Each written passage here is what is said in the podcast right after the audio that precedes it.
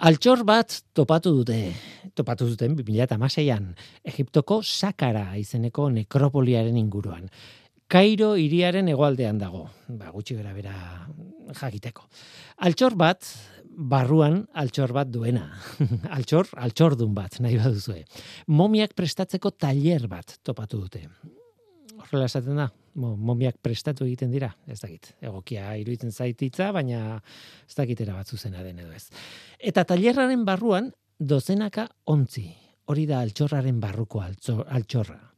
Dozenaka ontzi, etiketak edo behintzat idatzita zer duten barruan, e, momiak sortzeko prozeduran erabili ziren produktu kimikoekin e, altxor bat da arkeologoentzat, altxor bat da historialarierentzat, altxor bat da farmakologoentzat, edo, bueno, materialen zientziako jendearentzat, eta altxor bat da jakin mina duen edo zeinentzat, esango nuke.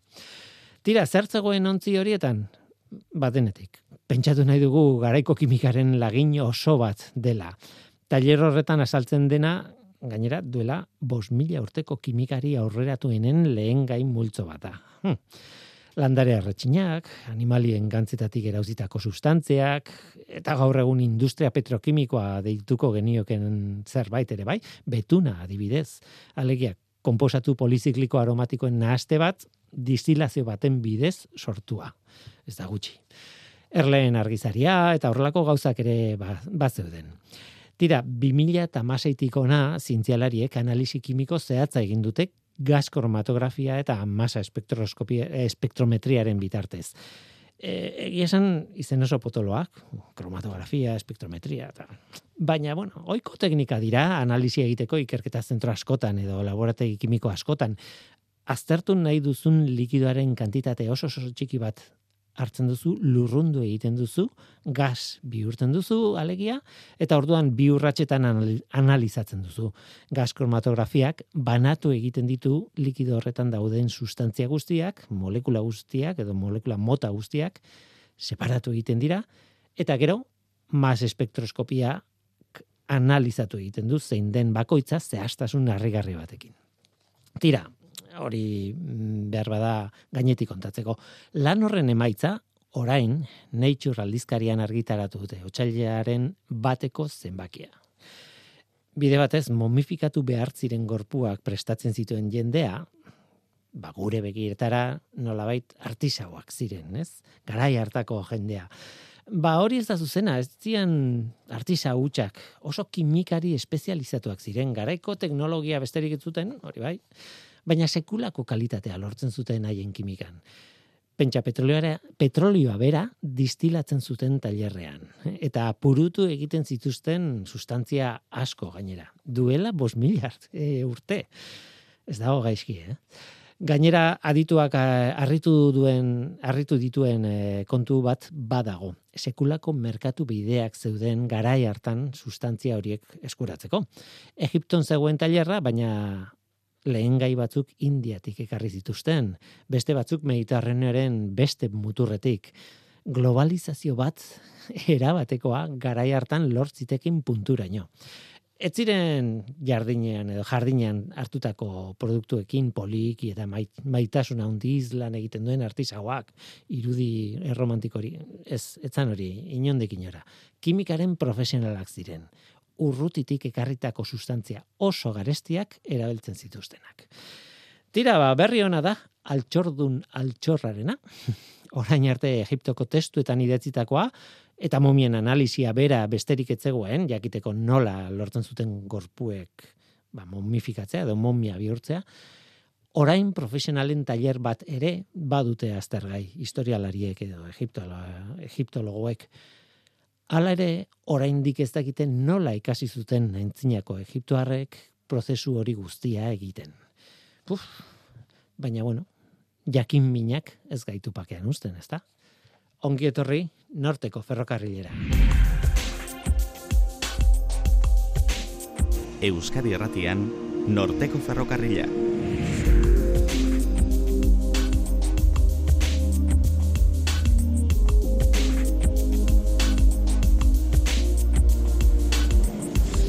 Kaixo denoi, zer moduz, ni Guillermo Ranaiz eta entzuten ari zareten hau, Euskadi Irratia.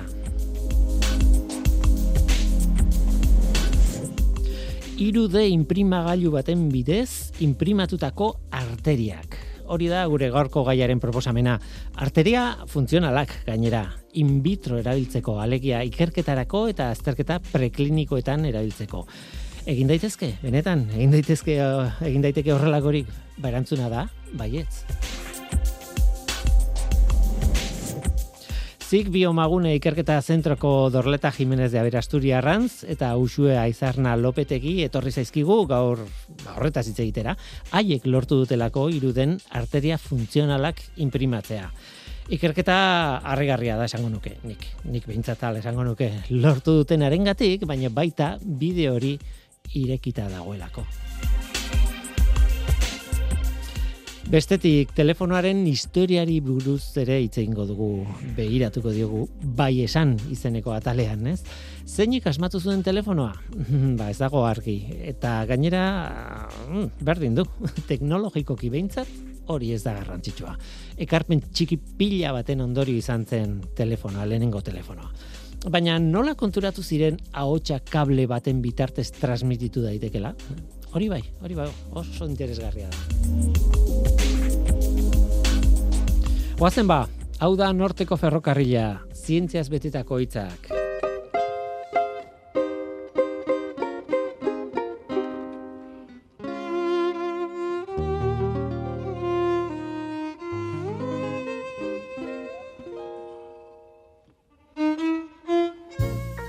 Zalantza baldin baduzu, imprimatu ezazu. Hori izan daiteke jarri bidea. Zalantza baldin baduzu, imprimatu ezazu. Eta ea zein den emaitza, Auskalo nola geratu, geratuko zaidan txaketa bat? Auskalo atsegin dudan daukan forma, gustora probatuko nuke, baina probatu bakarrik, gero ikusiko dugu. Erosi ingo nuke, baina bueno, bakarrik ondo geratzen bazait. Bakasu horretan, imprimatu ezazu eta jantzi, proba egiteko. Iru dimentsioko zirriborro bat izango zenuke eskuan. Erabakia gartzeko balio du. Iru dimentsioko zirriborro bat da, edo zein edaki. Erabakitatik arago, bueno, hitz egingo dugu.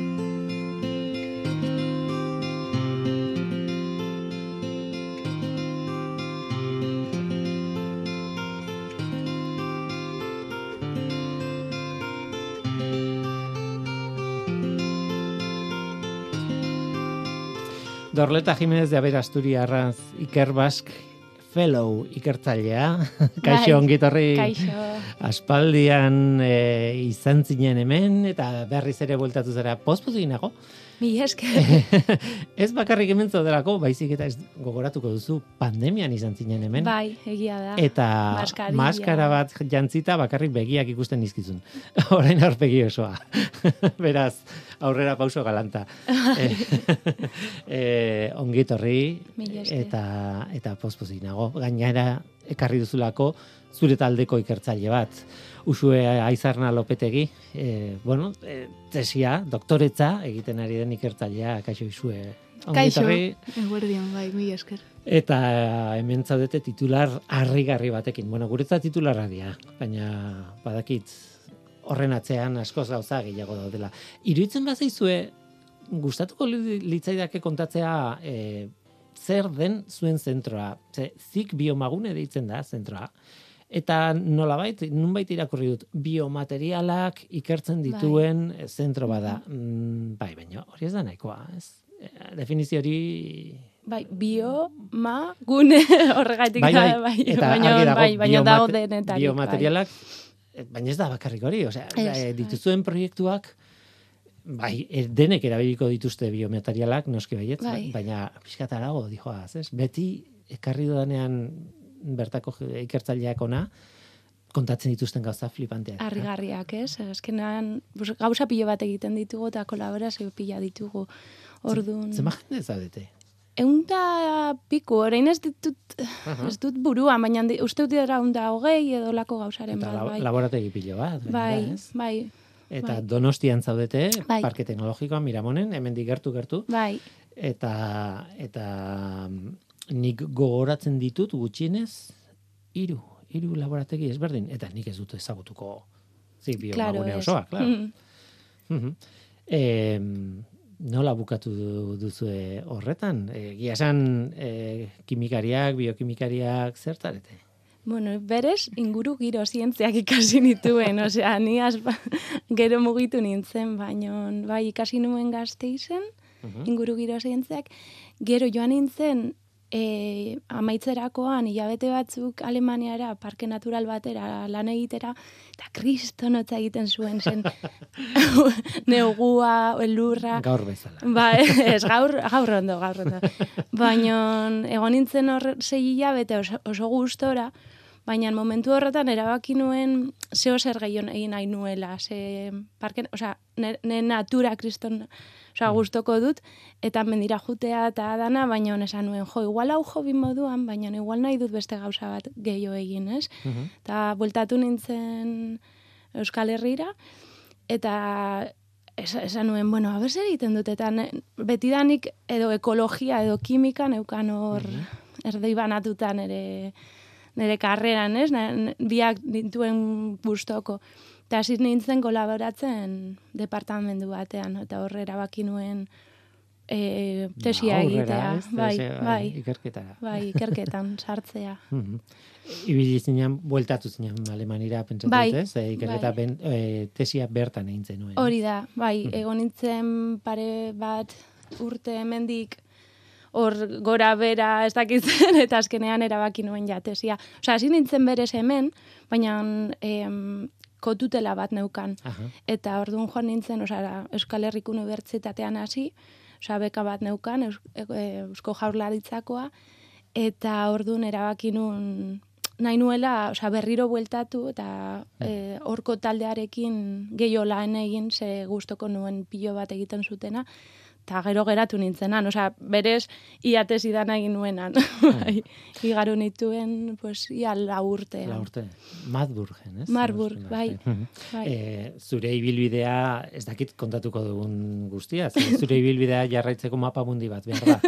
Osea, Mugitu naiz nahiko txe, bai. Bai, bai, bai, egontzara estatu batuetan egontzara, ez, Bai. ez dakitzen bat tokitan egontzaren, eta, eta alegia, e, ezagutu dituzu ikerketa egiteko modu ezberdin Bai. asko, ez? Bai, hori oso interesgarria da. Beste laborategi batera joatea eta ikustea nola egiten duten gauzak. Ere, e, pues, batzuk dute diru gehiago, beste batzuk utzi hau, eta ordu nola moldatzen saren horrekin, ez? E, azken batean ere ekipoak eta oso garrantzitsua da. Ordu ne, ne ustez oso importantea da hori ere. Usu ez ere mugitu zara, ez? Zu tesiarekin zaude, orain, gazteagoa zara, baina mugitu egin zara desente, ez? Bai, bueno, ez dorreleta bezain beste, baino, bai, saiatzen naiz aldeten guztitan Mhm. aukera detenan behintzat juten eta esperientzia berriak Mhm. eukitzen. Zer ikasi dizuzuk? Nik e, ingenieritza biomedikoa egin Mhm. nuen hemen donostin, eta gero masterra itera Bartzelonara jo nintzen. Eta, bai, han egola, ba, pandemia iritsi zen, eta nik ez nekin oso ondo egin nahi nun, eta azkenean, ba, ikusen un proiektu bat zegoela hemen biomagunen, eta proiektua gustatu zitzaidalako aukeratu nazkenan doktora utza egitea, eta hortik honea etorri nintzen. Ze nik ere tesia egin nuen Donostian bertan, eta ni Donostiarra naiz, eta eh, etxean bezala inonez, hori batzutan egia da, batzutan ez, ez? baina, baina baloratu egiten dut, nik ere baloratu egiten dut hori, ez? E, ba, tesi bat etxean oso gauza berezia da. Tesi bat kanpoan ere, ba, esan dugunaren gatik, ez? Ikuste duzulako beste panorama bat. Bai. Baina tesia etxean ere interesgarria da, ez? Bai, bai, bueno, nik asko baloratzen dut egia esan etxan egotea. Bai, Mm. bai, bai. Tira, eta gustatuko litzaiakeia kontatzea zergatik zaudeten hemen. E, titularra flipantea da, irude inprimagailu bat, arteria bat egiteko. Baina, bueno, edo zeinek eros dezake irude inprimagailu bat, gero ez merkeago daude, e, eros dezake em, zera, polietileno pixka bat, eta bueno, diseinatu forma, eta bueno, arteria baten forma imprimatu dezake edo zeinek. Claro, guazen salto egitera biologiara edo medikuntzara, ez? Eka, beste kontua da arteria bat, mm, ez dakit nola esan, benetakoa izatea, ez? Bai. Nolakoa da arteria bat? Osa, azken batean geruza desberdinak ditu, kanpoko geruza oso elastikoa da, baina barnean zelulak ditugu, ez da? Mhm. Orduan zelula horiek sartu behar ditugu eta matriz estrazelular horri ere egin behar dugu horregatik da saia pausu hori ematea. Bai. Behar bat, ja, behar bat da hori da e, alde nagusia, ez? E, zuk etxean erosten duzun impresora edo imprimagailu hori, bueno, horrek erabiltzen du gauza, gauza bakarra, polietilenoa edo poliestirenoa, ez, dena delakoa. Ja, plastiko bat azken batean erabiltzen. Baina hemen, eta gaina oso fina eta oso, e, zera, tamaina txikian dituzu hiru osagai ezberdin. Mm. Ez, komplikatua da. Bai, azkenean hori da, hor dago gakoa, materialak egitea e, eta biomaterialak egitea arteria horiek egin alizateko. Ze, bueno, zuk e, historia hortan kontatu ezun bezala, bai, imprimatu dezakezu alkandora bat, edo ez dakit zer zen, baino zerrekin imprimituko ezu alkandora. Osea, niretzat hori da benetan Hmm. zaila edo pentsatu behar dezuna, eta gure kasuan, ba, nun imprimituko ditugu zelulak, edo ze zelula, eta e, beti esaten dugu, aber, pozik egongo dira, edo ez, edo... Alkandora bat ez da, arteria bat bezain delikatua, ez? Hori, bai. Hori bai. Gainera, eh, helburua da ahalik eta antza handiena izatea benetakoekin gero probak egin ahal izateko, ez Hoi da? da. Hori da, bai. Oi. Osea, azken batean, osea, gizakion zelulak erabili behar ditugu, e, hori mimetizatu behar dugu, osea, gorbutzan gau- gauzatzen diren ekintzak eta da, orduan hori da saiena egitea. Horregatik ere saiatzen ari gara pulsazio bat sortzen, osea, azkenean bihotzak sortzen duen pulsazio hori odola bombatzean, ez? Orduan, bai, saia da, saia da. Claro, claro, horregatik da elastikoa gainera, Bai. ez? Hori ja esateko, ez?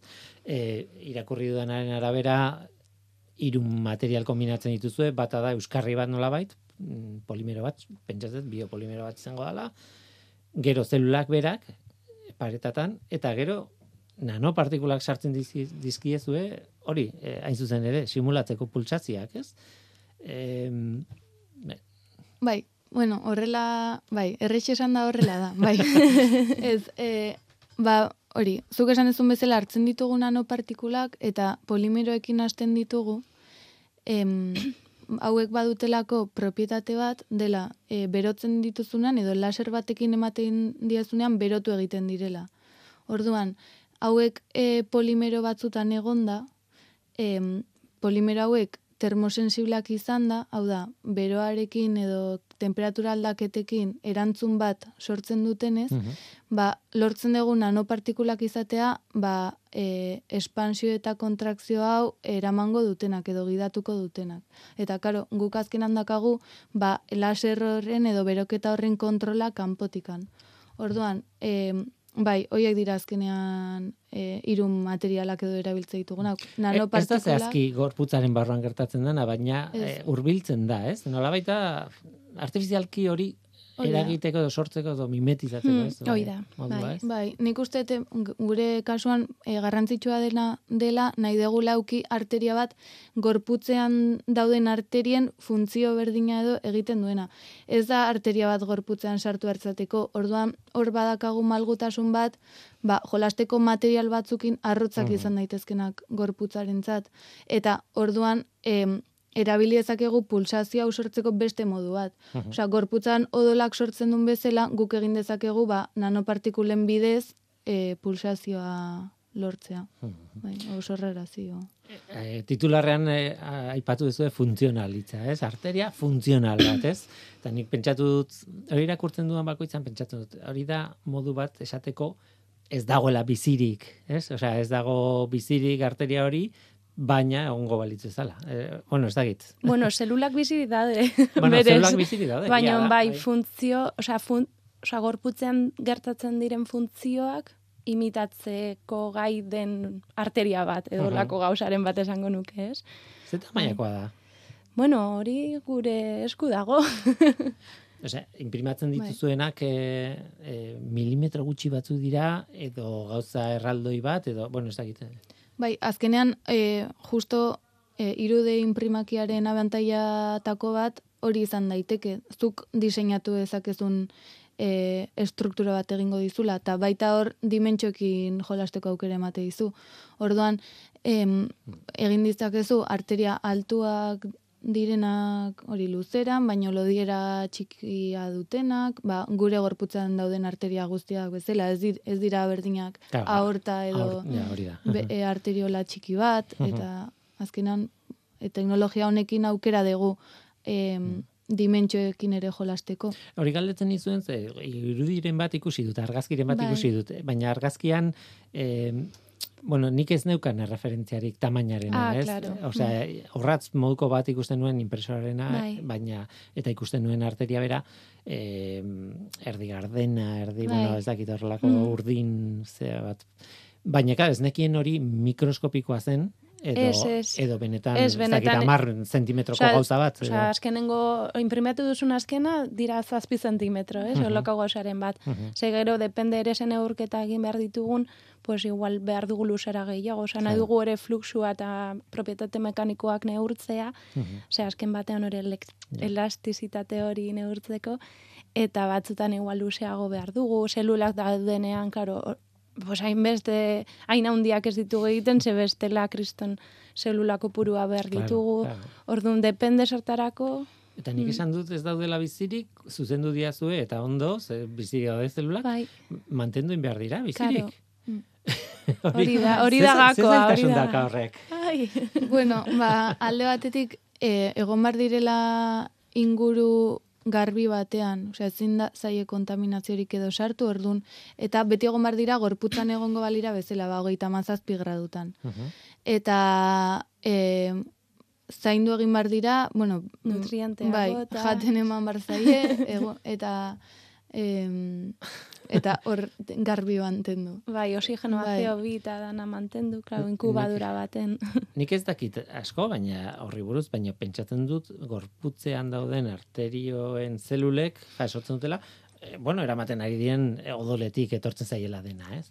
Zuen kasuan, eh, nola elikatzen duzue, etengabe etzareteari odola pasatarazten hortik, ez edo? Ez, hori egia esan izango zen, e, etorkizunan egin nahiko genuen zerbait, e, Mm. hori ba, fluxu Bai. bat eman, eta guk ez gehiago egin behar izatea printzipioz. Mhm. Baina orain egiten dugun modua da, imaginatu, sartzen dugula arteria baso baten edo em, plaka batean, eta jart, e, likido batekin uzten dugu betea e, baso hori. E, guk eta ditzen diogu medioa, beraien Mhm. medioa. Medio Eta zelular azkenean. Hori da. bai. Eta hor dituzte azkenean beraie behar dituzten faktore guztiak, edo, bueno, elikagai, edo behar duten, behar dituzten, e, bai. Eta eh, noizean behin medio hori eta berritzea, eta, ez, hori da. eta hori da historia, Bai. ez? Pentsatzen dut pandemia bat iristen denean, eta laborategira ezin denean joan, uf, ba, Bueno, gu berez aukera geneukan joateko ze ere,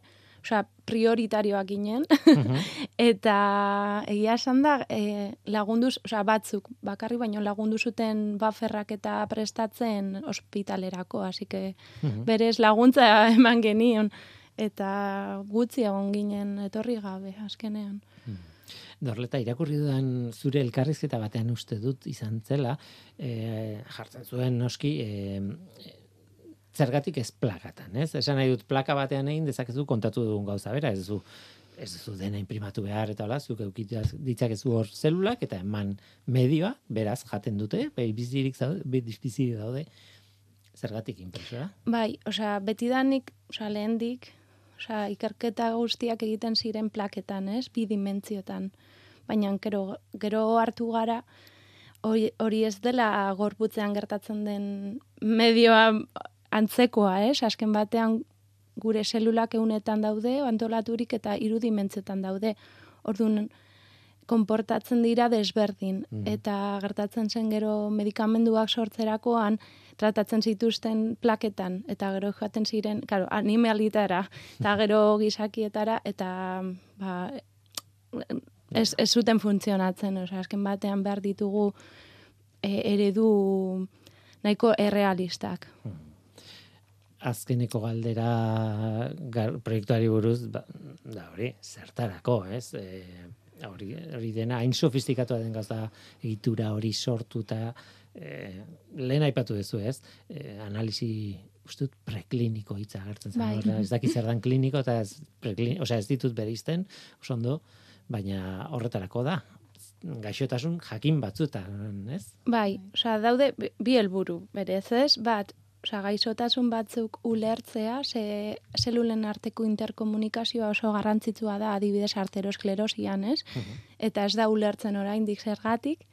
Eta beste Osea, bestea izango zen pues, e, farmakoa tratatzeko eta probatzeko, hori prekliniko da, klinikara joan baino lehen, ze, osea, gizakiekin probak egin baino lehen, ze hori tra, osea, hori kriston esperimentu pilo bat daude bitartean, eta ezin duzu probatu nahi duzuna, osea, deskartatu Bai, egin bai. behar duzu txarra dena, eh? bestela ez, Claro, ez genuke... Ziurtatu behar duzu, Bai, ez, hori dela, da. ez dela kaltegarria, ez dela Hoi da, toksikoa, ez dela ez dakit da. zer, ez, bai, bai. Orduan, horretarako oso importantea dira olako ez. Bai. Mhm.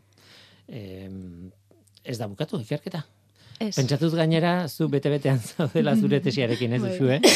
bai, oraindikan bai, asko dago egiteko. Bueno, beti dago zerbait egiteko eta e, gainera gauza da zerbait e, aurkitzen dezunean arazo bat sortzen dela edo material berri batekin hastezeanean lanean, ba, e, konturatzen zerala aurrean, aurretik egin dezunak agian ez dula e, material berriarekin balio, orduan Hmm. denbora guztian egon bar gera, ba, mm, irtenbideak edo bilatzen. Eta mm, hori, esan dugun bezala, ba, gauza gehiago gehitu nahi dizkiogu oraingo modeloari, ba, geroz eta errealistena izateko. Gero adibidez, gainera, lortzen duzuen hau mediku bati edo ikerketa medikoa egiten duen jendeari pasatu behar diozuela, ez? Esan nahi dute zuek ez zarete medikoak. Karo, ez? bai. Eta eta claro, e, analisiak egin beharko dituzte, ba, adibidez, aipatzen zenuten e, resonantzia magnetiko bat, ez? Bai. Eta pentsatzen dut, pentsatzen dut hori probatu egin duzuela, ze badakit baukazuela aukera zik, biomagunen bertan. Bai, osea, gauza, daukagu kolaborazio, kolaborazio bat Jesus Ruiz Cabellorekin, Mhm. eta berarekin ere gauzak ari gara egiten. Hortan gaude, baina bai. zaudete. Bai, eske pausu pilo bat daude eta gauza. Publikatu duzuena eureka moment izan da. Wow, lortu dugu. Logortu dugu, eh, baina oraindik falta da pilo bat. bai. Baina izan da, bai, benetan izan da. bueno, bueno, ez, ez, ez, ez, oso kritikak gara gu biok. Orduan beti nahi dugu hobeto eta hobeto. Osea, etzeate, joan, wow, atea da, hau guazen ospatzera, ez? Ez, oindik falta zaigu pizkat. baina, baina bai, osea, aurrera pen oso ona da, ez? Bai. Tira, ba, hori da, gutxi gara bera e, planteamendua, hori da etorkizuna, baina, ia da, urrats oso oso, oso importantea dela, ez? Gu kanpotik, eh, beti ez, eh, oso txarra gara, nolabait e, ulertzen nun dagoen zailtasuna, eta osea, hau egin dute, ba, ba, ba, bale, eta baina zein zen zailtasuna, zergatik da, zergatik postu behar dut, ez? nolabait, ez? Baina zuek eh, aldiz, jo, oso barruan zaudete, igual, lehen komentatzen genuen, perspektiba galduta, ez? Hain barruan zaudete Bai, perspektiba. batzutan galtzen dugu egia da, hori egia da. Baina berreskuratzen zuenan, orduan etortzen da momentua, ez? Bai. Jo, ze egin dugun. Bai. Mhm. Osa, polita da ere ikustea hori, ez? Bai. Osa, kanpotik bapatean, eta jo, pues azkenean Mhm. egiten duguna zertar, edo, osa, balio du, edo hori da helburua, ez? Mhm. La sarreran, utzi dut, eh, ari bat, la, zintzilik, eh, naita, eh, bueno, honek bide bat irekitzen dut. Ez dut uste zuek zaretenik, lehenengoak iruden mol, eh, zelulak, zelulekin imprimatu dutenak, baina nahiko berria da arlo hau, ez? Eta hor, horre, hori ireketzeak berak, edo teknologia hori izateak jartzen gaitu begira norantz zer egin liteke aurrerantzean horrekin? Bueno, zuena da kasu bat, ez? Baina... Bai, osea, gauza pilo bat ari dira egiten. Egia da, osea, gaur egun dagoela bum batean, ez? Eta ikerketa pilo bat ari dira egiten. Orduan, pues, im- imaginatu, osea, hitz egiten dute ere, ea, e, algaren aldugun trasplante baterako egin organo bat. Claro, oso hori da, baina... Denok buruan daukaguna, ez? Sa, oso zaila da, baina hortan da. Osa, jendea hortan dago, así que, bueno, ikusi, ikusi beharko dugu, osa, denbora faltako da, hori seguro, baina aurrera pena poliki-poliki egiten dira, así que, a ver. Duela urte batzuk egin Mm. nuen, eh, hain zuzen ere, artikulu bat honi buruz, eh, Lui Arralizkarian argitaratu genuen, eta kontua zen hori, eh, bueno, ideia marabillosa da, ez? Organoak izango ditugu, gaina nahieran, a la karta, nahi zumezala esan, behar dut, ba ez dakit, gibel bat, ba, egin egiten dut, nire gibela Mm. laborategian, bali, hori ideia fantastikoa da, oso urruti dago, Bai. errealitatea izatetik. Baina garai hartan planteatzen zena zen, asko zerrexagoa ziela, utxik dauden e, nola baita organoak. Ez trakea bat egitea errexagoa zen Mm. giltzurrun bat baino. Ez dakit, horrelako zerbait. Ez dakit hori jarraitzen duen egia izaten zuena azken batean tutu bada, ez? Odi bada, ez? Bai, osea, transplantetarako egiten dituzte, osea, sartzen dituzte, osea, prototipoak, azken batean, jo, ebakuntza bat izaten duzunean nik izan nuela, osea, osea, sartzen dizute hierro bat eta hor josten dizute dana, osea, eta ere egiten dituzte prototipoak, trakeak eta jartzeko hori egiten da. Baina, karo, gauza da, ea organo bizirik bat sortzen duzun sart, osea, barruan sartzeko, hori da saiena, eh, zelulak eta Mhm. e, kompatibilitatea eta hori dana. Baina, bueno, poliki-poliki nik, os- nik positibo ni- nago, ze nik oza, igual oso gauza komplezuak. Osa, bihotz bat igual ez. Baina, eunak, bai. Ideia zen kombinatzea imprimagailu edo 3D Mm. forma emateko aukera hau e, zea batekin, e, zelula amen e, askuntza batekin, ez? Da orduan zelula amak injektatu eta Bai, ba, horrekin pixkanaka berak sortu, sortuko zituen beste zelulak, bai. ez? E, dia bi ideia oso iraultzaileak nahi duzue, Mm. oso Bai. pozgarriak, baina gero ikusi zen, sekulako arazoak ematen duela hori, hori dela Bai. oso erresa erabiltzen, ez?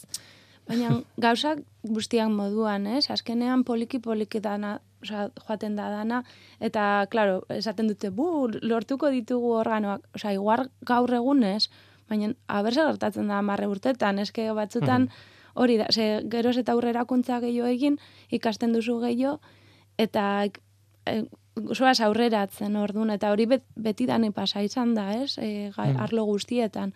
Ordun, claro, osea, bapatean ez du horrelakoak ikusiko, baino ikusiko dugu aber hainbat urtetan ze impresorak ere geroz eta hobeagoak dira. Osea, hasiera batean oso simpleak ziren. Osa, orain gurea, esaten duz, zenuen bakoitzak e, etzean izateko impresora bat, osea, gurea ez. osea, gurea oso garestia da, osea, oso komplexua da. Orduan, aurrera kontzak egin ala, pues, a ber, osea, nola doazen gauzak, baina eunak egiteko horiek egiten dituzte dagoeneko, bai. Jo, ba, amar urte barru bueltatu. Eh, Ikusiko digu, a ber. Galdera bera, Esan- galdera bai. bera ingo dizut, baina orain aldean. Posible da? Bai. Beidaz esan zenuen, gordeko dut zu- Bai, zure gorde, gorde, eta ikusi, bestele esango du, ba, ez, ez, ez neukan arrazoia. Baina, bueno, ez dakit, eske gauzak aurreratzen doaz, e, osea, hori, bihotz bat oso komplexua da, adibidez. Hori ez, ez dut uste. Bai, bai, ez da muskulu eh, zelula pillo, Bai, pillo bat elkartuta. gauza pilo bat, Askoz bai. gehiago da, eta Bai. nun sortzen duen, eta nola Bai. sortzen den pultsu elektrikoa, ez dakit, zer, osea, arteriak nola atatzen dian, balbula batzuk mugikorrak daude, osea, Bai. osea, pff, azkenean... Hori zaila, baina beste batzuk, bueno. Bai, Bueno. eta nire ustez ere azkenean helburu bakarra ez dela izan behar transplantatzeko. Bai. Osea, gaixo dagoen pertsona baten, osea, gaixotasuna daukan organoa egitea e, laborategi batean, baino bere zelulekin eta ikertzea e, pertsona konkretu batek nola erantzungo dion tratamentu bati ere aurrerapen handi bada. Claro. Osea, ez diozu igual agian bakarrik ba, bihotza aldatu behar. Agian jakin barzu zein den modu hoberena ba, bihotz hori sendatzeko. Eta hori ikasi badezakezu egi- modelo batean, bai egin dezakezula ba, txikiagoa edo pixka simpleagoa, baino bere... ma- Aur, aurreztu zelula ditzakezu arazoak. Bai. bai, nola Bai. baitez, kendu gainetik, bai. badakitz, jo, ba, Honek ez dula paziente honetan, ba, edo zer gauzatik e, medikamentu honek ez du eraginik eukiko. Mhm. Ba, igual beste batekin probatu dezaket edo... Bai, ez O, berez hori da gure helburua, Bai. ez? ez? Pazienten zelulak izatea eta arteriantan, osea, ez, ez gorputzean sartzea, baizik eta ulertzea ze, nola Hmm. erreakzionatzen duten. Bai. Tira, ba, bide bat irekita, e, mundu, bueno, harrigarri batea, e, ez dakit, e, eh, brometan esan dut, amar urte barru bueltatik, baina, aizue, igual bost urte barru etorri behar zute, Bueno, kontatzean nola dagoen kontua, eta e, orain ikusten duguna ez daukala zer ikusirik hemendik bost urtera ikusten dugunarekin, auskalo ez. Bai. Tira, ba, hemen utziko dugu, iruditzen bat zaizue, ba, Dorleta Jimenez de Aberasturi, Arrantz, eta e, e, Usue, ondo esan behar dut zure abizena, ze beti nahastu iten naiz, u- a- Usue Aizarna Lopetegi. Eskerrik asko biak hemendik eh, pasatzeagatik, nahi duzuen bueltatu, eta animo zorte hon, ikerketarekin, tesiarekin. Bai, mila esker. Zientzia.eus, leio ireki bat zientziaren mundura. Irratia, telebista, artikuluak, irudiak, soinuak, Elujar Fundazioaren kalitatea zure eskura klik baten bitartez. Zientzia.eus, zure lotura zientziarekin. Hitzak berak dio, telefonoak urruti dagoen batekin hitz egiteko balio du. Edo balio zuen, behintzat, orain ez dakit. Baina horrez gain, zientzia hitz egiteko ere balio du telefonoak. Hori ziur.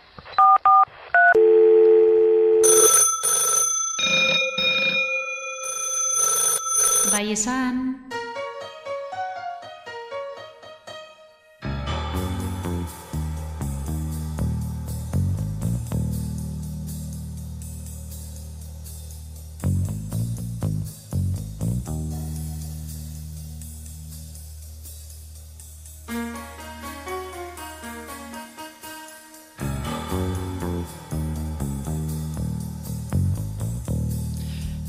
Adituak ez dira ados jartzen, zeinek asmatu zuen telefonoa? Hmm, nahiko ados daude, behintzat A- Alexander Graham Bell ospetsuak, eta telefonoaren patentea eskuratu zuen horrek, ark ez zuela telefonoa asmatu.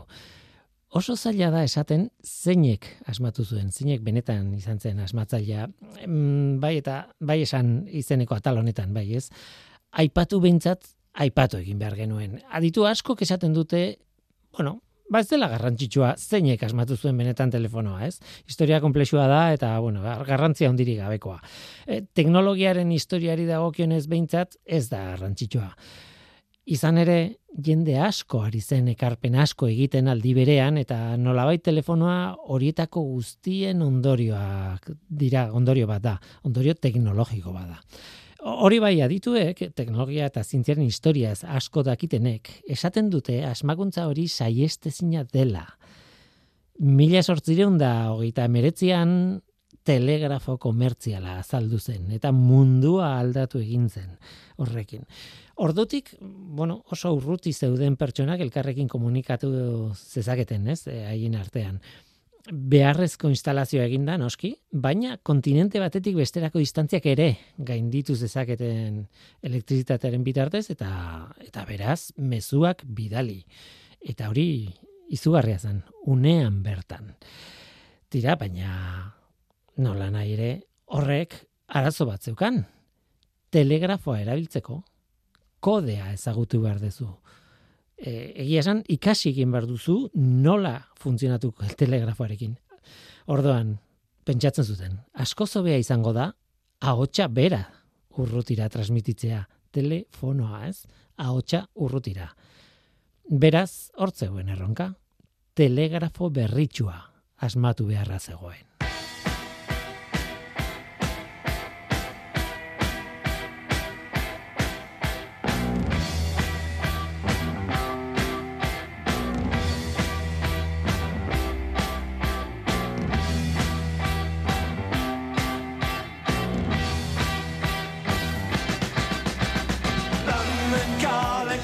Erraza da hori esatea, ahotsa bera transmititu telegrafoaren seinalearen partez, kable baten bitartez, baina nola egiten da hori? Elektrizitatea bidal zezaketen urrutira kable baten bitartez, bai, baina ahotsa nola bidaltzen da ahotsa? Bueno, gaur ez dugu, gaurko saioan ez dugu ahotsa elektrizitatearen bidez kodetzeko zientziaz hitz egingo, baizik eta nola konturatu ziren ahotsa kable bidez nolabait bidaltzea posible zela. meltdown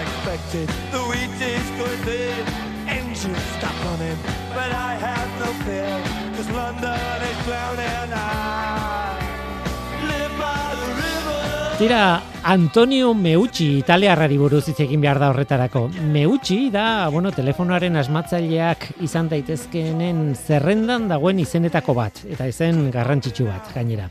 Eta pertsona historiko, bueno, xelebrea da, berezia, bitxia. Telefonoaren historian sartu zen, ba, erreumatismoa tratatzeko sistema bat erabiltzen zuelako. Hmm, bere asmakizuna zen gainera. Deskarga elektrikoak erabiltzen zituen berak erreuma tratatzeko. Eunda malau volt, neutxi gela batean zegoen, kable pare batekin, ondoko gelan bateriak eta sistema elektrikoa eta hori dena, eta hirugarren batean erreuma zuen gaixoa, kabletara konektatuta. Orduan, lehenengo geran, gelan, meutxik kableak elkartu eta zirkuitoa martxan jartzen zuen. Eta hirugarren gelan, deskarga bat eragiten zion gaixoari horrela. Eta mingarria zen, oso oso mingarria meutxi urruti zehoen eta ez zituen garraziak entzuten, baina bai, gaixoak ozen egiten zuen oiu.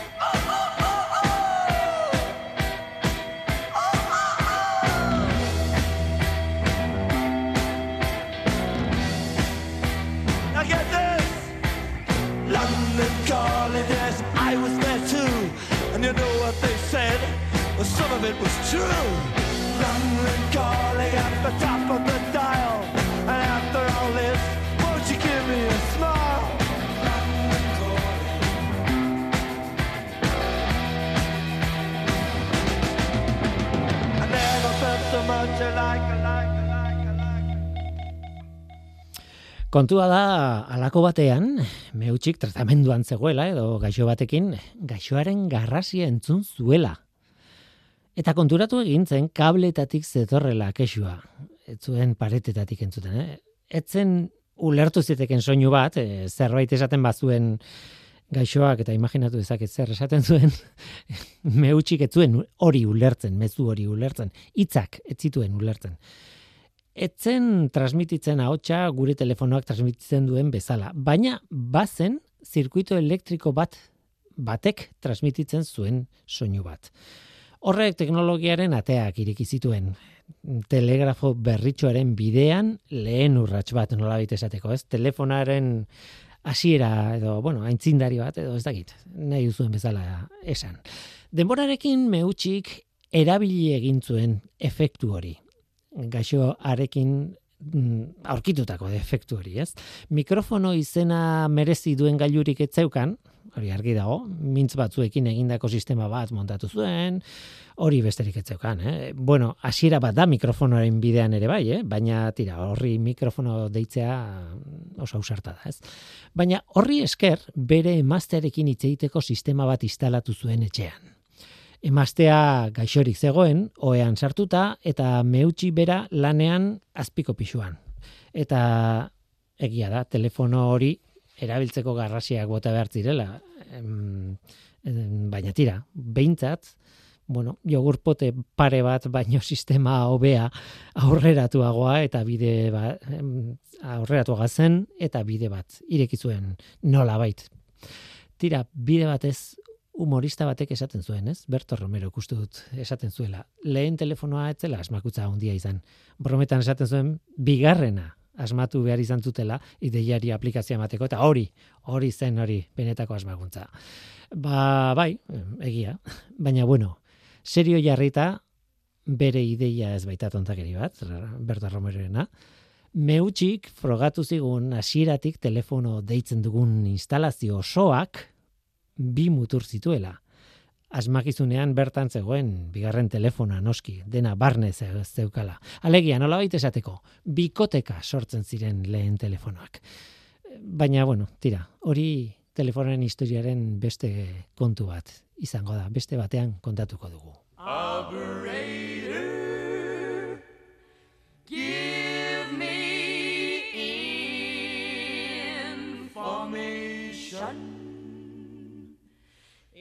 Information. Give me long distance. Long distance. Give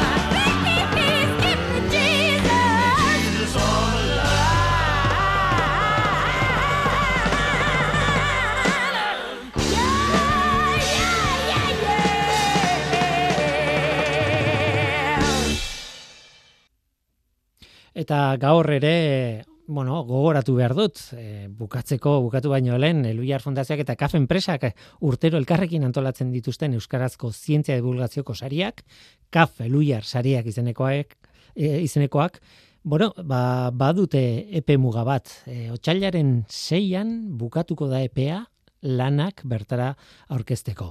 Otxailaren seian, ja azkeneko aldiz kontatuko dizuet, baina merezi du gogoraraztea. Tira, Euskaraz egindako divulgazioaren sari klasikoak esango nuke ja.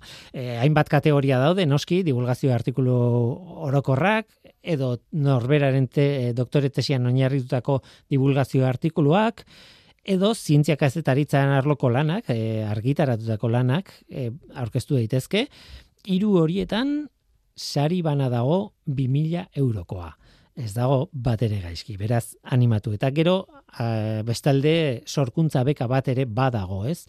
Zientziaren eta teknologiaren eta gizartaren arteko elkarrekintza horretan, bueno, elkarrekintza hori lantzen duen proiektu bat aurkeztu behar da, eta horretarako beka bat ematen da, bos mila eurokoa urrengo hilabeteetan proiektu hori garatzeko eta aurrera eramateko. Tira, ba, aukera ona da, divulgazioaren munduan sartzeko eta, bueno, sari bat ere eskuratzeko zeinek daki. Kaf Eluiar sariak, gogoratu, otxailaren seira arteko denbora dago lanak aurkezteko.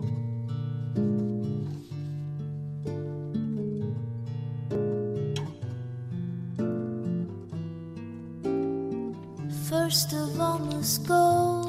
Eta besterik ez, gaurko zemen gelditzen gara, gaur gurekin Dorleta Jimenez de Aberasturi eta Usua Izarna izan dira. Biei eskerrik asko eta eskerrik asko zuri ere bai entzule. Badakizu, gu hemen gaude.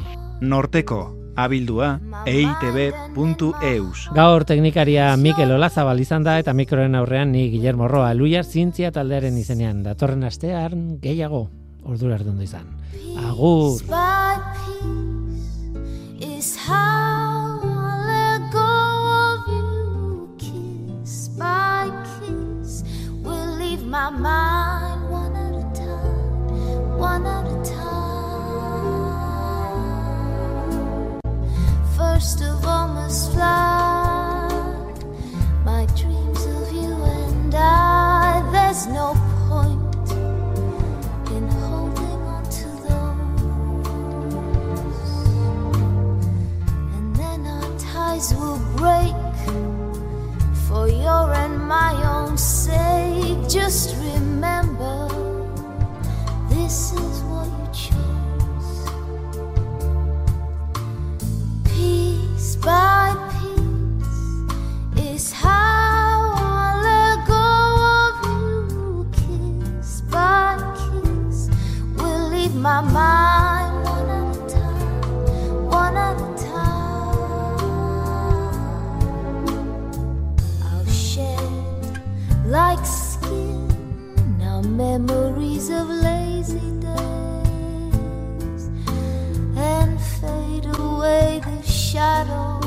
your face.